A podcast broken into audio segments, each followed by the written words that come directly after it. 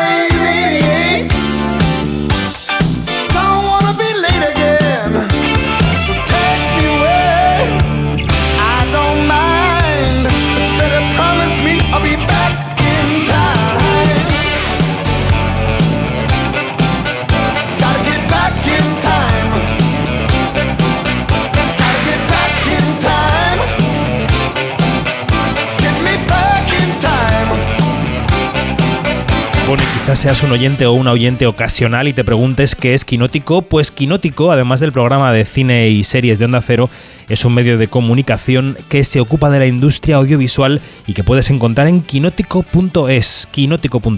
Allí hay noticias, reportajes, muchos episodios de podcast en los que repasamos la actualidad, los festivales, los clásicos del cine y también tenemos una newsletter que, aunque ahora está durmiendo por vacaciones, en nada, en un par de semanas, volverá a dejar en los buzones de correo de cientos de personas cada mañana lo principal del sector.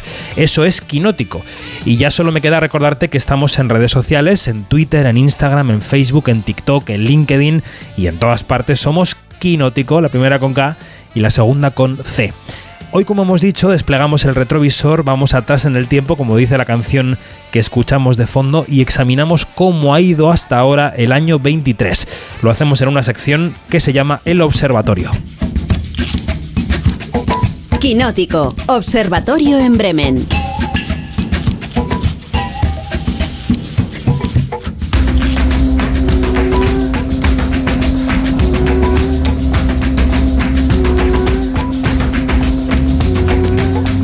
En este penúltimo observatorio de la temporada, también en Onda Cero, también en tu canal de podcast favorito. Janina Pérez Arias, buenas noches, ¿cómo estás? Muy, muy buenas noches. ¿Todo bien? Muy bien, gracias. Muy bien, gracias. Me alegro. Dani Mantilla, buenas noches. Buenas noches. Mentalmente de vacaciones, así que es un lugar eh, feliz y seguro aquí en compañía además con vosotros. Eh, mentalmente sí, corporalmente no sabemos. Y Iñaki Mayora, buenas noches. buenas noches compañeros, ¿qué tal estáis? Pues bien, aquí eh, nos proponemos debatir sobre qué ha dado de sí el año 2023 hasta ahora en el cine, en las series, en el audiovisual. Y claro, por empezar por algún sitio, por empezar por algún sitio ha sido el año de la gran crisis de la taquilla ha sido el año en el que se ha evidenciado que se ha frenado esa eh, tendencia de recuperación, se ha frenado un poco que veníamos experimentando desde la pandemia. Seguimos por debajo del año 2019 a pesar del gran evento que ha sido Barbenheimer, ¿no? Barbie y Oppenheimer que llegaron en julio y que le dieron una descarga eléctrica a la taquilla. Eh, eh, Dani, ¿cómo describirías la situación general de la taquilla este año y lo que ha ocurrido con, Barbenheimer, ¿no? Pues hay que mencionar que en España estamos en una situación un poco distinta porque todavía eh, estamos, por ejemplo, por debajo de, los datos de 2022. No es así en Estados Unidos, donde están como un 20% por encima. Así que en España todavía tenemos que seguir volviendo a las salas, a pesar de que estamos viviendo un fenómeno increíble. Em, que ha conseguido, por ejemplo, que la primera semana íntegra en cines de Barbie y Oppenheimer se acaba convirtiendo en el mayor éxito en 10 años para las salas de cine, que es una noticia extraordinaria, pero eh, todavía queda por hacer y tú hiciste mm, un artículo hace unos meses diciendo que en los cines no llovía bien, no llovía bien eh, después del éxito de Super Mario. Sí. Ahora tenemos eh, un, éxito todavía mayor que va camino Barbie de superarla como la película más taquillera del año, tanto en Estados Unidos como, como en España. Y nos sigue esa mm, nos sigue faltando esa constancia, a pesar de que de repente puede surgir una película, como te estoy llamando locamente, que es un estreno pequeño, que se mantiene en salas eh, semana a semana y que gracias al boca a oreja, o boca a boca, nunca sé cómo se dice, corregirme y a ver si me quedo con esto para el resto de mi vida. ¿Es boca a boca o boca a oreja? Pues quién sabe. que es boca a oreja. Venga, pues yo digo boca a boca. Mm, pues me queda igual, chicos. Así no se puede. En fin. Hay saliva. Hay, hay buenas noticias aisladas, pero todavía falta esa constante de volver al cine después de la pandemia. Iñaki, ¿cómo ves el tema de la taquilla tú este año 2023? Sobre todo teniendo en cuenta que grandes taquillazos que se supone que iban a mm. eh, marcar el, tono, ¿no? Indiana Jones, Misión Imposible, Elemental, aunque ha ido recuperándose, no han llegado a lo que se esperaba de ellos. Pues para mí, eh, algo que me parece muy importante, sobre todo de, de lo que ha pasado esta última semana, es que estamos hablando de dos películas originales, que no estamos hablando de secuelas, precuelas, parte 25, etcétera. Eh, y al igual que con Super Mario, que bueno, al final viene de un videojuego, pero bueno, al final es una película también original, eh, me parece súper importante resaltar que eh, dos películas como son Misión Imposible o Indiana Jones, eh, que son mm, ya la, la, sexta, no, la quinta y la octa, séptima de, sí. por su parte, eh, no han funcionado como estas dos películas originales. Y creo que eso es una cosa que tienen que empezar ya los estudios a mirar que igual es que estamos cansados, toda la, audiencia, ¿no? De, de estos, de, de las ideas ya más, más vistas y que queremos cosas originales, pues como son en el caso de Barbie y Oppenheimer. Y además, también importante, creo que una película como Barbie, que muchísima gente eh, durante años hubiera tratado como una película de nicho, simplemente por ser de mujeres mm, o, ambientada originalmente para orientada originalmente para mujeres, eh, esté triunfando de la manera que está triunfando. Creo que hay que tener en cuenta que el, que el mundo es circular, que, bueno, que eh, puede ser visto por todo el mundo, las películas, y que una película como Barbie, con una directora como Greta Gerwig, puede ser un exitazo de taquilla como lo está siendo. ¿no? Bueno, mañana eh, dedicaremos el programa eh, del domingo a hablar del futuro, de este punto hacia adelante en este 2023, pero claro, hay, una, hay un tema con Barbie que mezcla el futuro y el pasado, porque eh, Yanni, la empresa Mattel, ha dicho, uy, qué éxito hemos tenido con Barbie. Vamos a sacar del armario todas nuestras muñecas, muñecos y colecciones para hacer películas. Y eso, como decía un tuitero ayer, que no recuerdo anteayer, no recuerdo quién decía, decía, eh, creo que Mattel no se ha enterado de que ha ido la vaina.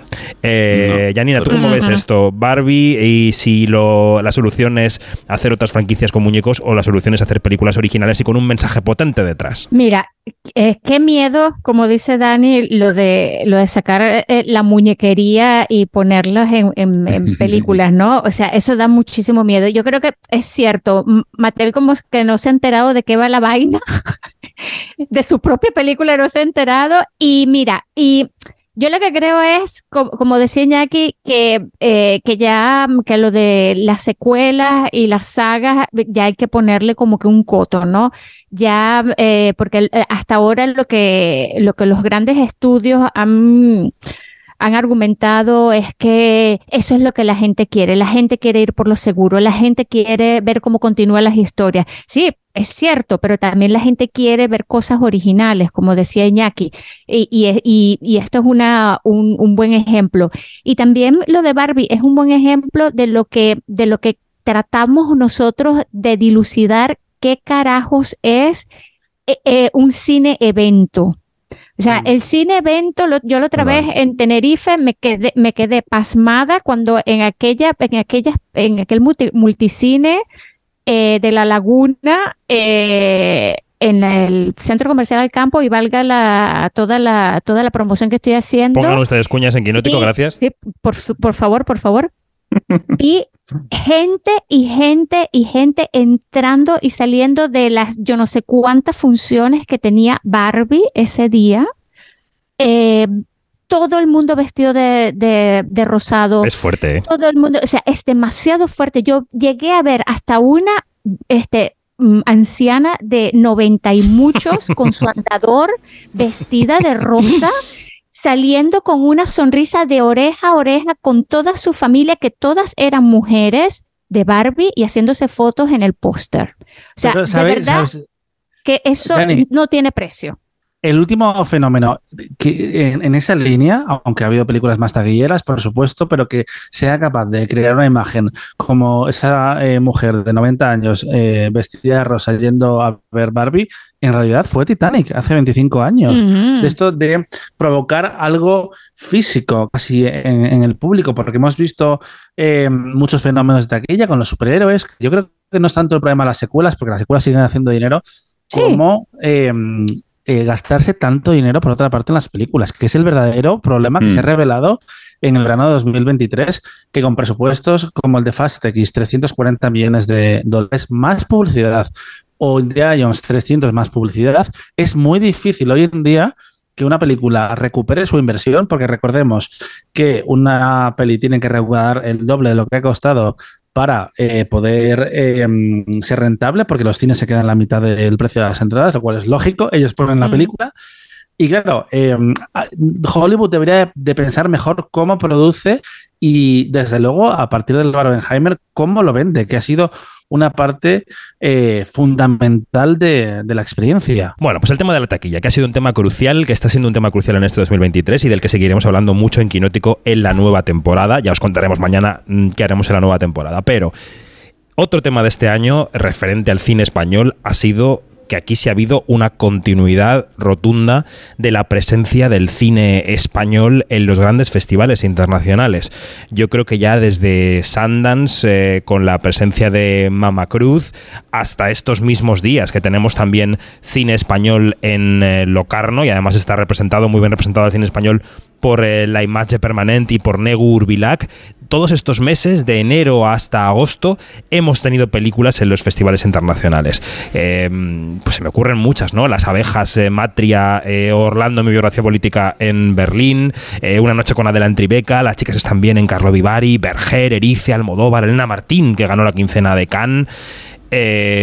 Nota sobre un verano en Rotterdam, El hijo zurdo ganó en Canseries, Autodefensa ganó en Series Manía la lista este año, otra vez, Janina Pérez Arias, es apabullante. Es apabullante y porque, claro, después del el año pasado que, que, hubo una producción y hubo una resonancia, eh, no solamente en suelo patrio, sino también eh, a nivel internacional, pues estábamos un poco preocupados de qué es lo que va a salir este, y, este arranque que tuvimos eh, a nivel internacional en Sundance con Mama Cruz, pues a ver, como que fue el, amuleto, ¿no? Porque fue mm, bastante significativo, tuvo muy buena resonancia y después todo lo que pasó en la Berlinale y todo esto, o sea, yo creo que hasta ahora, en lo que va de año, eh, el balance ha sido o está siendo bastante bueno, o sea, muy, muy bueno. Y además las películas son películas de gran calidad y de, y de una y de una diversidad, ¿no? Y de temáticas completamente diferentes. No estamos hablando de una sola cosa, estamos hablando de muchísimas cosas. Y esto de, de, de verdad que es buenísimo para la para que, que, que refleja la buena salud eh, del cine español y que la gente está yendo a ver las películas, que eso también es importante. Antes de pasar a Iñaki de, de que me cuente cuáles han sido hasta ahora sus grandes películas de cine español del año, quiero que escuchemos el gran momentazo de Sofía Otero recogiendo su oso de plata en la Berlinale. So the Silver Bear for Best Leading Performance goes to Sofía Otero for her role in Especies de Abejas.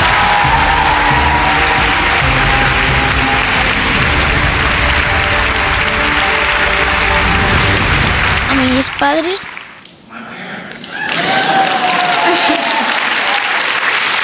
A mi padre, Fernando Otero, el mejor del mundo entero. A mi madre, que la quiero con locura. A mis hermanos. Y gracias a mi tía Elena, que luego, luego me dice. Bueno, entrañable Sofía Otero, que ya es uno de los grandes personajes de este año y que, y que veremos qué reflejo tiene la temporada de premios, no en los Goya, pero quizás sí en los Feroz. Iñaki, cine español de lo que llevamos de año, ¿con qué te quedarías? Pues yo de lo que llevamos de año me quedo obviamente con 20.000 especies de abejas. Yo creo que para mí es hasta ahora la película, la película del año, es una de las que más he disfrutado. Y también eh, voy a hacer, eh, voy a nombrar Te estoy amando locamente, que ya la ha nombrado Dani al principio de, del podcast. Eh, porque creo que es una película pequeñita que poco a poco se ha ido haciendo un hueco, es una película que habla de reivindicación, habla de nuestra historia y bueno, pues eh, en un momento tan importante como han sido, pues, sobre todo pues las semanas antes de las elecciones, creo que ha sido pues y es una película que no, que no podemos olvidar, ¿no? De este año también. Hace unos días estábamos en el Atlántida Mallorca Film Fest y estaba por allí Alejandro Marín, que es el director, que tenía una cara de, de, de felicidad exultante porque es que ah, era un, era un sleeper, es que es que el Festival de Málaga no quiso seleccionarlo para sección oficial. Le ofrecían un lugar ahí mm. fuera de competición, ellos Uy, dijeron que uy, no uy. y se fueron directamente al estreno al orgullo y les ha ido extraordinariamente bien. Dani, cine español de lo que llevamos de año 2023, ¿con qué te quedarías? Pues las abejas, por supuesto, Matria, eh, Mama Cruz también me gustó, me gustó mucho en Sundance y por fin ya hemos descubierto que se va a estrenar el 23 de octubre porque yo la esperaba en Málaga, no estuvo tampoco y en la programación de, de, San Sebastián tampoco se ha anunciado. No sé si algún festival del otoño se va a quedar esa eh, premier española, pero es un año interesante en el que sí que nos han faltado un par de cosas solo, que es una competición en Cannes y una competición en Venecia, Venecia aunque uh -huh. tenemos la película de clausura, que también es importante, con J. Bayona, que va a cerrar el festival. Uh -huh con la Sociedad de la Nieve. Y un apunte que creo que no hemos hecho antes, eh, Robot Dreams también ganó en Annecy, que es el festival uh -huh. eh, de animación más importante Cierto. del mundo. Así que hemos estado en todas partes, salvo eh, esa competición de los dos festivales más importantes que este año nos ha faltado. Mañana hablaremos que... de qué películas tenemos en Venecia y en San Sebastián porque son parte del futuro, Yani. Que, sí, creo que se nos olvidó o se nos ha pasado un, un, título que a mí de verdad este título me llegó al corazón que se llama Las buenas compañías de Silvia Munt. Que, mm. que bueno, que tuvo un, un estreno bastante eh, discreto, pero es una, es una pequeña, gran película. De verdad que, que las buenas compañías mmm, merecía, merecía en este momento eh, una, una mención también. Sí, esa película estuvo en la sección oficial del Festival de Málaga, también era una de las tapadas. Eh, vamos a decir que, fiel a su tradición reciente, Málaga recogió 20.000 especies de abejas de, mm, de Berlín y, y, bueno, y le dio la biznaga de oro. También eh, yo destacaría una película que pasó por Málaga y que también ha tenido un estreno discreto, que es eh, Una vida no tan simple, de Félix Vizcarret, que me parece una película muy notable de este año y que también creo que podríamos recuperar de cara a la temporada de premios.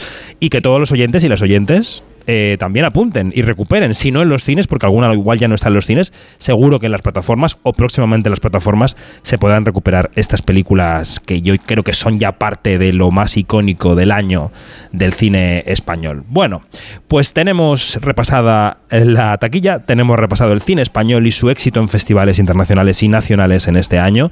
Yo creo que el tercer gran tema que ha marcado este 2023 ha sido la huelga primero de guionistas y luego de actores, que está revolucionando el panorama. En este verano ya todas las promociones de las películas y las series que ya no están realizando los actores, eh, se están negociando dispensas para las producciones independientes. Enseguida os pregunto cuál, cómo veis el estado de la cosa. Igual mañana tenemos que dedicarlo más hacia el futuro, pero cómo veis el estado de la cosa ahora. Pero quiero que escuchéis a Brian Cranston, que hace unos días participaba en una concentración en un piquete con caras muy conocidas de la actuación, que los primeros días de la huelga estuvieron un poco ocultas, pero que luego florecieron, aparecieron.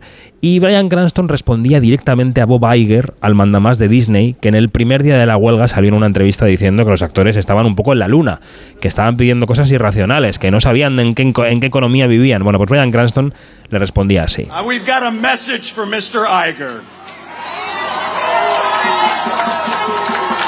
I know, sir, that you look through things through a different lens.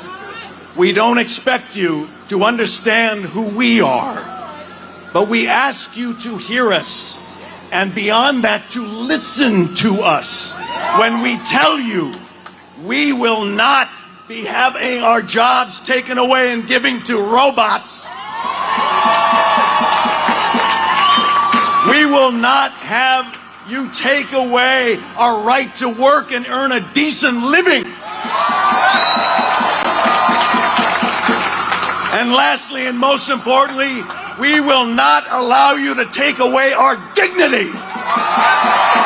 Dani les costó a los actores de primera fila salir a dar la cara, pero han salido, han acabado saliendo. Y esto, al menos en el momento en que grabamos este programa, no tiene pinta de ir hacia una solución. De hecho, es que se criticaba y todavía no se ha solucionado del todo que algunas estrellas como Meryl Streep, como Jennifer Lawrence o como Tom Cruise habían participado oralmente en las quejas, pero que no se les había visto eh, físicamente en los piquetes. A partir de ahí hubo un debate, es como, bueno, es que no es una alfombra roja. Hay gente que está yendo, como Colin Farrell, por ejemplo, que le vieron otro día, pero no van a posar, sino que van a, a manifestarse.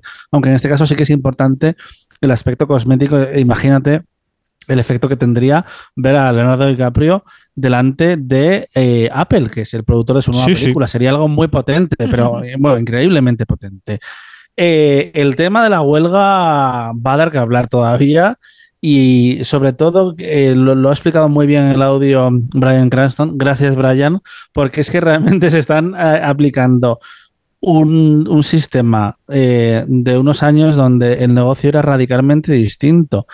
Y mm, claro, cabe preguntarse qué, está, o qué puede haber en la industria del streaming, sobre todo ahora, eh, que tienen tanto miedo de sentarse a negociar de verdad, tanto con los guionistas como con los actores. Los directores se equivocaron realmente, porque es la sensación que hay en la industria, porque eh, los tres contratos llegaron a, su fin, no a la vez, pero prácticamente, y los directores llegaron a un acuerdo muy, muy rápido pero hubiera sido una oportunidad perfecta para que todo el mundo parara en Hollywood eh, y realmente eh, obligara a las majors, tanto los estudios de siempre como las plataformas, a reconfigurarse y a tener en cuenta cosas muy importantes de cara al futuro, como son los derechos de autor del streaming y la inteligencia artificial, que es que realmente 2023, yo creo que cuando llegue la portada de Time, va a ser eh, para la inteligencia artificial. Es de lo que más hemos hablado con diferencia. Es que Skynet ya nos avisó James Cameron de esto hace 30 años,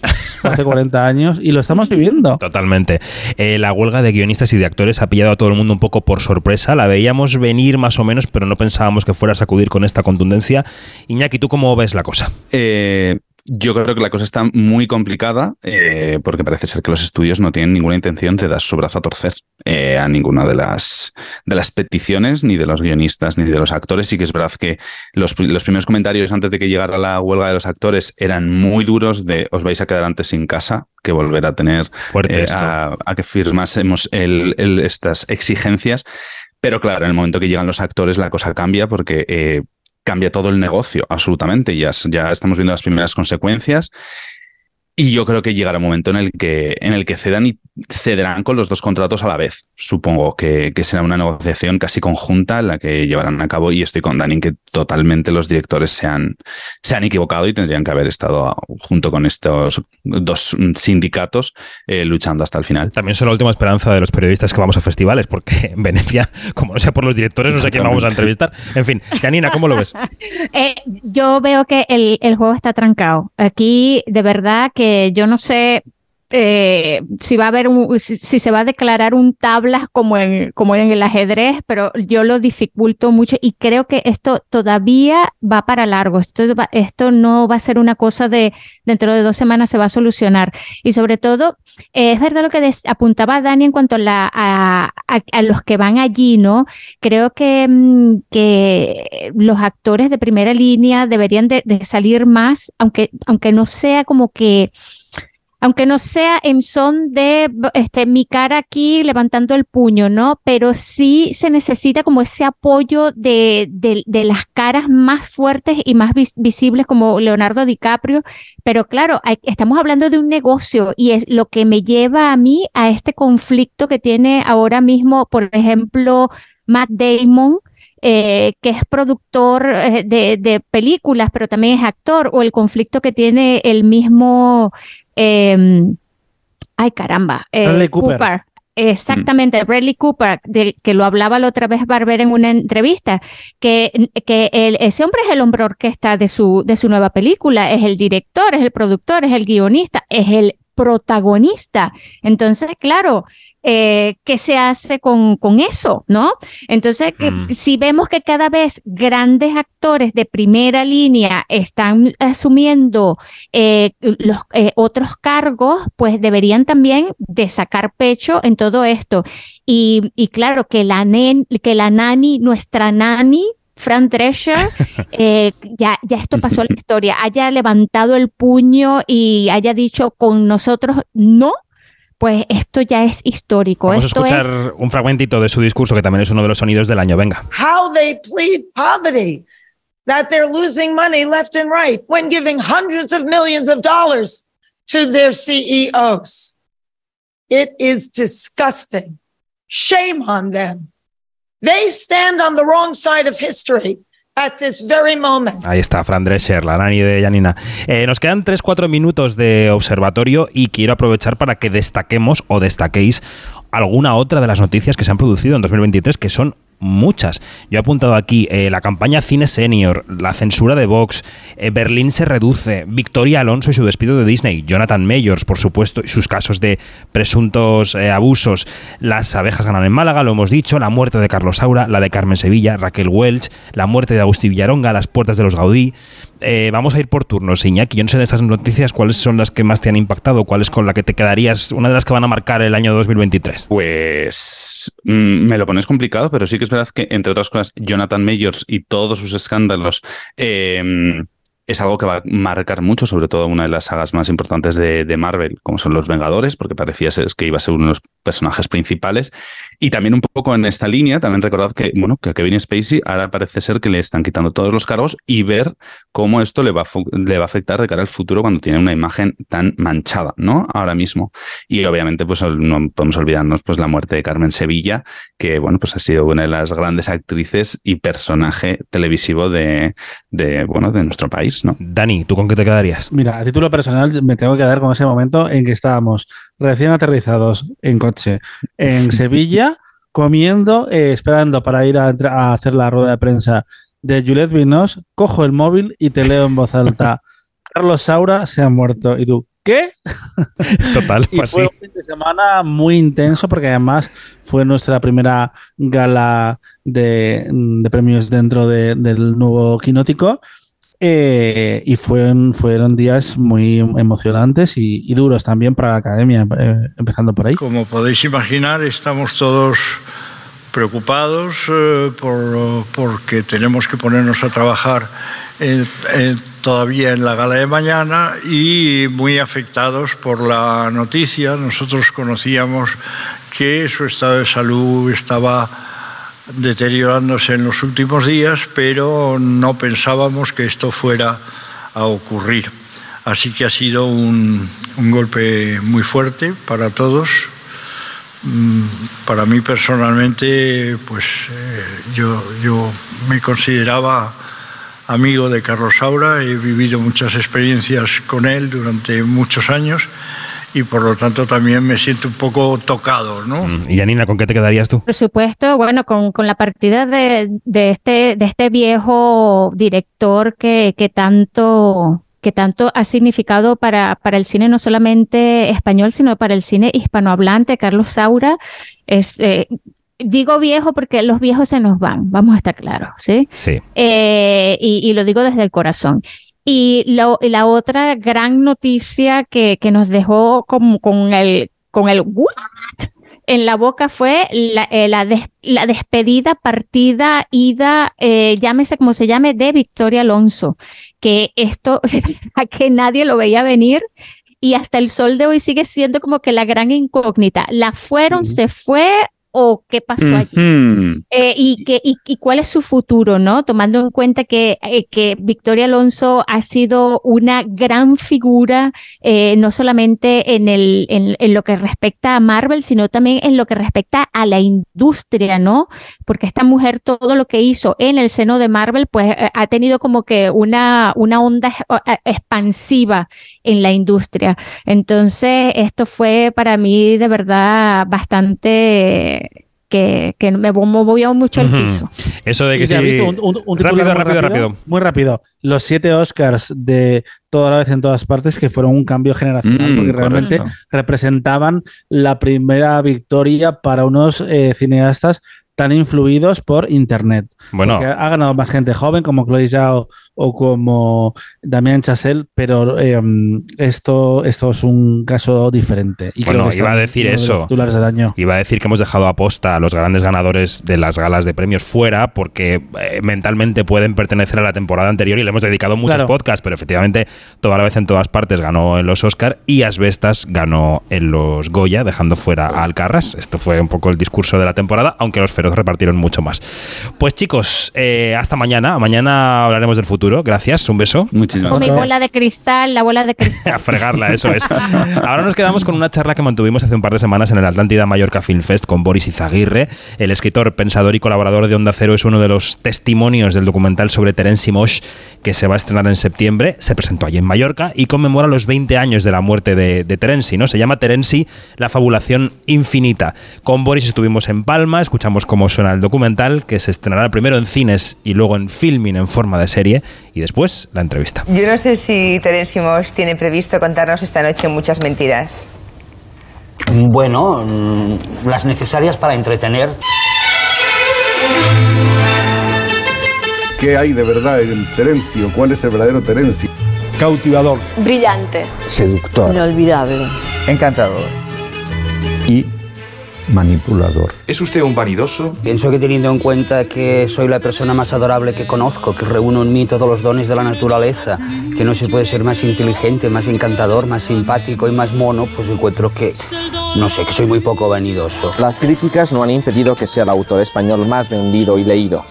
Terenci era una persona sedienta de fama, sedienta de atenciones constantes por parte de todo el mundo. Tu creus que sota aquesta cortina de fum amagues alguna cosa de la teva personalitat?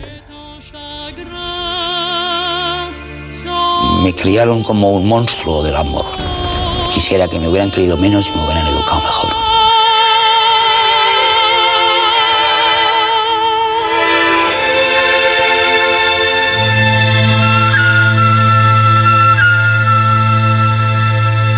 Estamos en el Atlántida Mallorca Film Fest con Boris Izaguirre. Boris, ¿cómo estás? Bueno, muy contento de, de esta invitación, porque la verdad que eh, la- el año pasado estaba comiendo en un restaurante, cenando en un restaurante, y vimos mi marido y yo llegar a Isabel Huppert, y de repente yo le dije, Robert, pero es que es Isabel Huppert aquí al lado nuestro.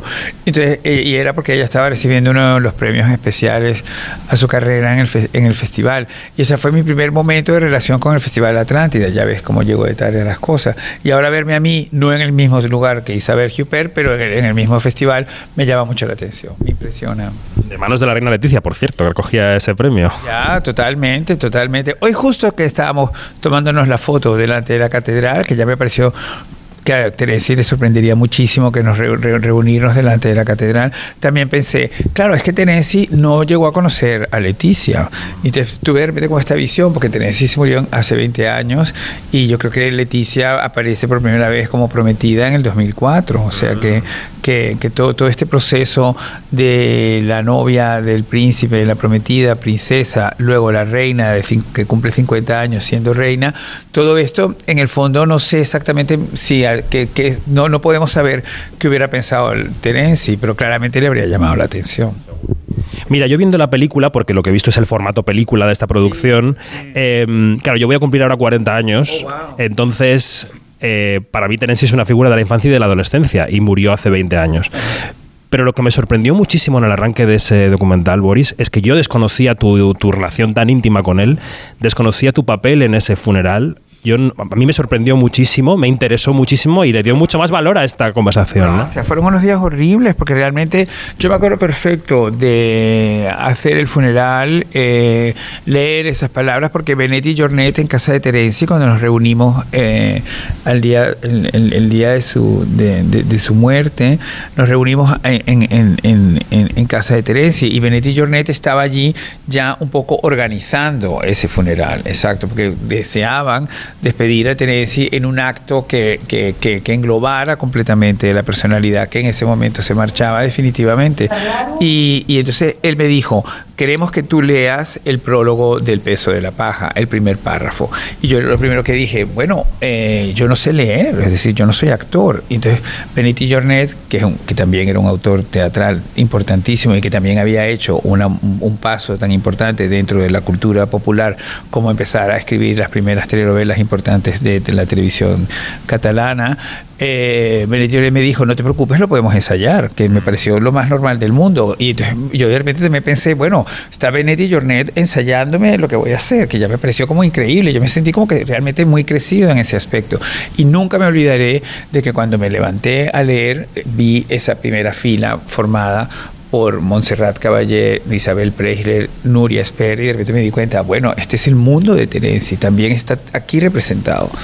Y luego, después de todo eso, fue mucho más difícil porque yo tenía que hacer crónicas marcianas esa noche. Y me acuerdo perfecto que Javier vino un momento a mi camerino porque yo estaba realmente bastante flan, como estoy a punto de ponerme ahora mismo. Y entonces eh, me acuerdo que yo, le dije, "Tere- Rubén- Javier, fue tan importante despedirlo de esta manera. Y me dijo, bueno, no lo has despedido. Entonces Javier tuvo esa primera frase que me dijo, es que tu Terencia está en ti. Y bueno, ya está. Vamos a recuperar un poco de, de ese resuello. En la mm, serie, en la película, vemos lo primero que tu, tu contacto con Terenzi fue primero literario, ¿no? Fue que, que, te, que te viste en él. lector. Yo fui primero lector y luego tuve el inmenso privilegio de conocerle. ¿Y cómo llegó a tu vida, Terenzi? Bueno, de esta manera tan absurda como, por ejemplo, como todas las cosas con Terenci, que era todo así, envuelto siempre de mucha magia. Miguel Bosé cumplió 40 años y para celebrar esos 40 años, Televisión Española hizo un programa especial para esos 40 años, que lo presentaban Ana Obregón y... eh, Ana Obregón era una de las presentadoras, claramente, de, de- ese. Y entonces Miguel invitó a un grupo de amigos suyos, entre ellos Alaska y unas drags que eran, estaban muy de moda en ese momento en, en- en Madrid.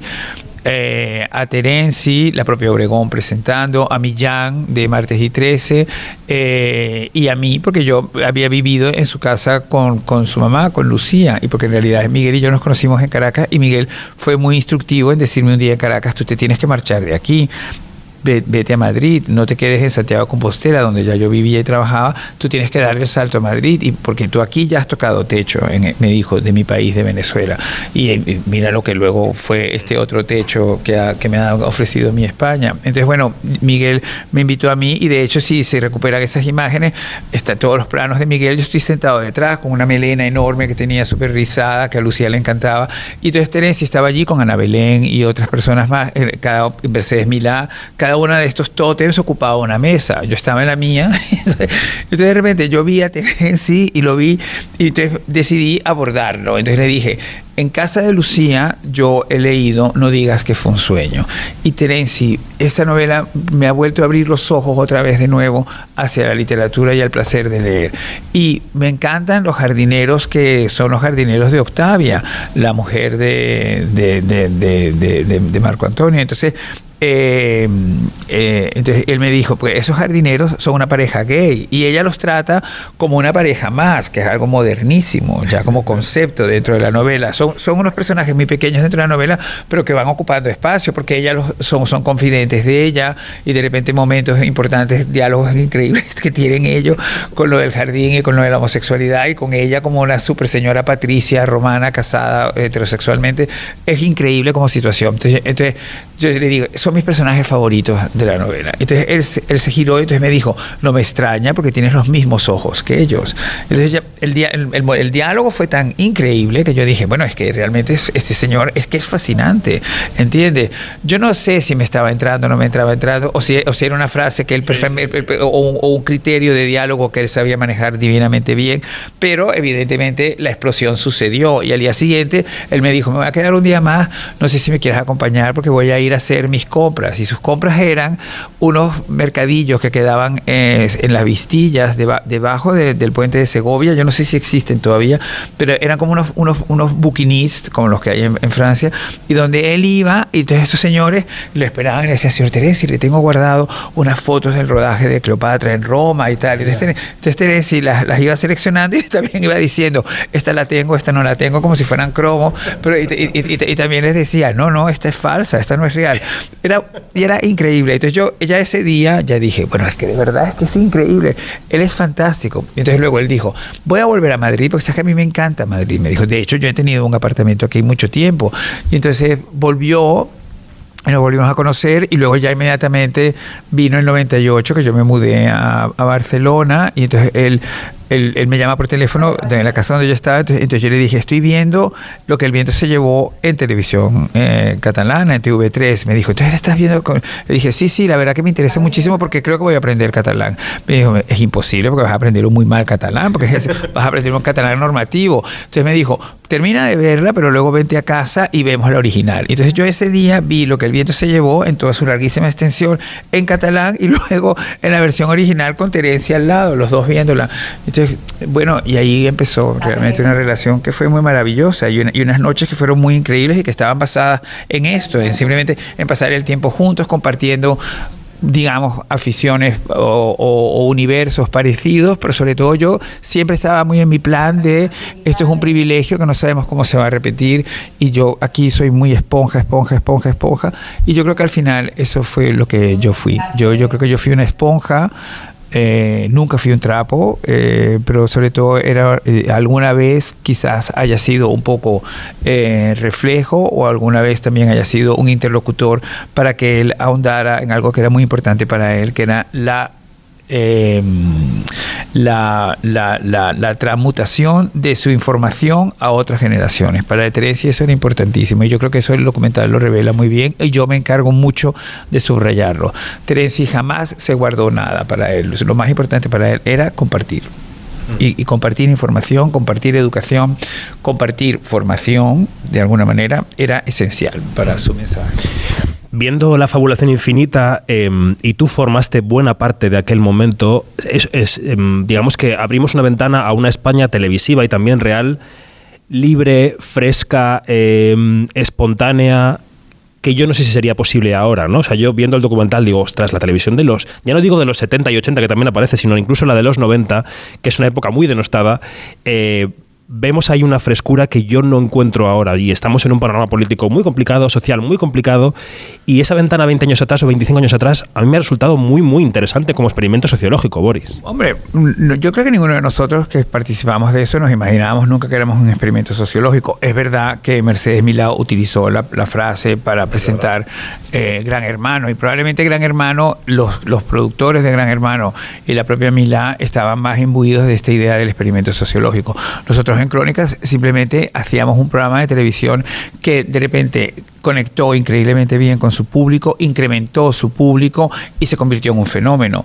Todo eso es verdad que yo lo compartía con Teresa, porque Teresa muchas veces me recogió en su casa hecho un guiñapo, porque a veces yo me preocupaba de mí mismo y pensaba, bueno, este intelectual que yo he sido formado entre, entre mis padres y yo, de repente puede estar tergiversándose, ¿entiendes? Y, este, y esta preocupación era bastante honda. Y Teresa me dijo esa frase extraordinaria que me dijo, Boris, existe la cultura A y existe la cultura B, que yo la repito en el documental, pero algunas personas somos un ascensor entre una y otra. No pasa nada porque estés cómodo en el ascensor y tienes que aprender a estar cómodo en el ascensor y tienes que aprender a estar yendo y viniendo continuamente, porque ese es el verdadero paseo, ese es la verdadera, ese es el verdadero privilegio. Eso es muy interesante porque eh, no sé si existe cultura, la alta cultura, la llamada cultura con C mayúscula, sin poder comunicársela a todo el mundo. Claro, y de eso, se, y eso, de trata la libertad, que yo creo que por eso es tan importante que hoy estemos reunidos para presentar el, el, la docuserie y hablar de Terenzi, porque al final Terenzi, su mensaje era, la libertad es la única cosa que construyes porque Terencia es una persona nacido libre, con un, es, un, espíritu de libertad inmenso, pero nacido en un momento, en un país que no era libre, que no era libre de ninguna manera, estaba atrozmente op oprimido. Y entonces venimos a presentar esta docuserie a unos días del 23J, donde en el 23J hemos vuelto a decir, como sociedad, nuestros avances en la libertad no los queremos perder, no estamos interesados para nada en perderlos, ni, por ninguna razón ni con ninguna entre las derechas. Si, hay, si, entre esas derechas hay una formación ultra que quiere hundir esas libertades, atosigarlas otra vez, eh, atrofiarlas. Y entonces la respuesta es increíble que coincida con que ahora volvamos a hablar de Teresa, que es un hombre cuyo verdadero mensaje es lo más importante en la vida es la educación y lo más importante para la libertad es la educación. Igual que decías al principio lo de la reina Leticia, que habría pensado él de su existencia, hay momentos en tu vida en los que te preguntas, jo, esto Terenzi diría A o diría B. Sí, continu continuamente, sobre todo cuando pasó todo el, proceso, porque Terenzi hay que recordar que fue velado eh, y desfilaron más de 10.000 personas, porque fue noticia esa cifra, más de 10.000 personas desfilaron delante de, esa capilla ardiente que se, que, se instaló en el ayuntamiento. Entonces muchas, muchas veces decíamos, claro, menos mal que de este lado, porque en la Plaza San Jaume está, de, de un lado está el, el, el gobierno, la Generalitat, y del otro lado está el ayuntamiento, donde estaba Teresi. Entonces, yo me acuerdo de mucha gente comentando, bueno, claro, menos mal que Teresi está de este lado, porque enfrente le habría dado algo, ¿entiendes? Entonces, bueno, yo a veces pensé durante el proceso, porque como lo viví tanto con Javier y con Rosa María, que sí tuvieron que atravesar y que la gente fue muy hostil con ellos dos, eh, a veces pensaba, claro, no sé si Terenzi realmente aprovechó su marcha para no tener que, verse involucrado en esto, pero de haberse involucrado habría mantenido siempre su opinión y habría mantenido esta opinión que hoy está increíblemente presente. Lo importante es la libertad y lo importante para la libertad es la educación.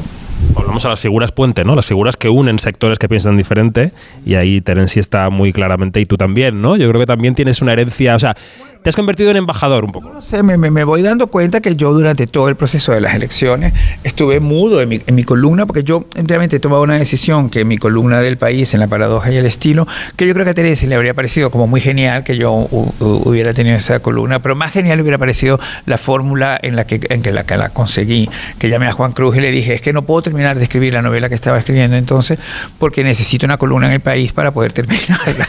Y entonces Javier Moreno me dijo, bueno, pero cuando termines la novela, ¿qué vamos a hacer con la columna? Le dije, bueno, eso ya lo veremos. Lo importante ahora es que yo termine la columna y que me de, que termine el, libro y que me deis la columna. Pero eh, evidentemente mucho del hecho de querer ser columnista eh, viene de haber leído a Terenzi como columnista, que era brillantísima y que era genialísima en eso también.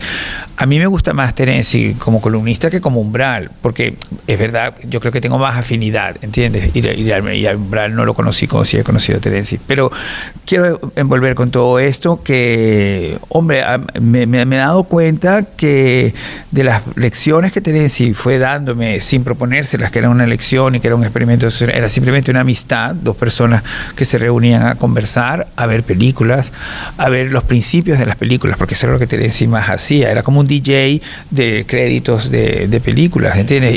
Em- em- empezaba un crédito, terminaba y ya estaba poniendo el CD de, de la otra, y era increíble eso que hacía. Entonces, bueno, eh, sí pienso con lo que ha pasado el 23 de, julio, que esa sociedad que Terenzi indiscutiblemente contribuyó a formar, supo reaccionar, ¿entiende? Y supo reaccionar en defender eso que tanto le ha costado.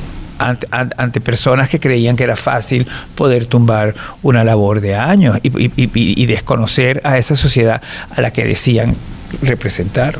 ¿Y por qué dices que has estado mudo en estos días en la columna? Sí, bueno, porque la política no es lo mío, ¿comprendes? La política no es lo mío. Yo creo que mi columna tiene que ser estrictamente social, cada vez más social, pero también de repente es cierto que vivimos un momento en el que todas las cosas, también volviendo a lo, que Terenzi nos enseñó, ese ascensor se mueve a una velocidad a veces de vértigo. Pero yo creo que yo tengo que mantener siempre mi punto de vista de que la política es complicada, pero me gusta pronunciarme en momentos como este, cuando ha sido evidente que un, un, un- supuesto fenómeno, una, una supuesta revolución, que era una involución, ha sido detenida, pero detenida en su cara. O sea, el frenazo ha sido delante de ellos, en el propio coche de ellos. Pues Boris Izaguirre, un día emocionante y emocionado porque se lo notamos, porque está aquí, porque está a flor de piel con todos los periodistas y esta noche la proyección, así que te deseamos lo mejor y nos seguimos escuchando en Onda Cero. Que no, que no, que no, me, que no me ponga a llorar, es que es, es- es lo que más me preocupa. Es He- he humano. tenido- Es, humano, pero bueno, pero la verdad que no, no se lo merece. Y Rubén siempre me lo dice, no te pongas a llorar, porque es verdad, hombre, mm, eh, es una pena no tener a Terenci vivo, ¿sabes? No coger el teléfono y llamarlo. Me, me arrepiento tantas veces que te, porque Terenci llamaba los 5 de enero, que es su cumpleaños, como el rey Juan Carlos, por cierto, eh, que, que yo creo que le habría dado mucha impresión hoy en día, pero Terenci siempre decía, no es que yo nací en Noche de Reyes, que era algo que ya de por sí indica mucho quién era él, ¿entiendes? Entonces, eh, no tener de repente, me da- eh, extraño mucho eso, es verdad que a veces de repente era como, había que saber decirle, bueno, Terenci, tengo que seguir escribiendo, tengo que seguir haciendo otra cosa, porque la conversación era eterna, eterna, eterna, eterna, no paraba. Lamento muchísimo algunas veces haberme ido del teléfono y, y en efecto, pues eso, sí, le, le he hecho mucho en falta. Boris, un placer, gracias. Gracias, gracias a ti.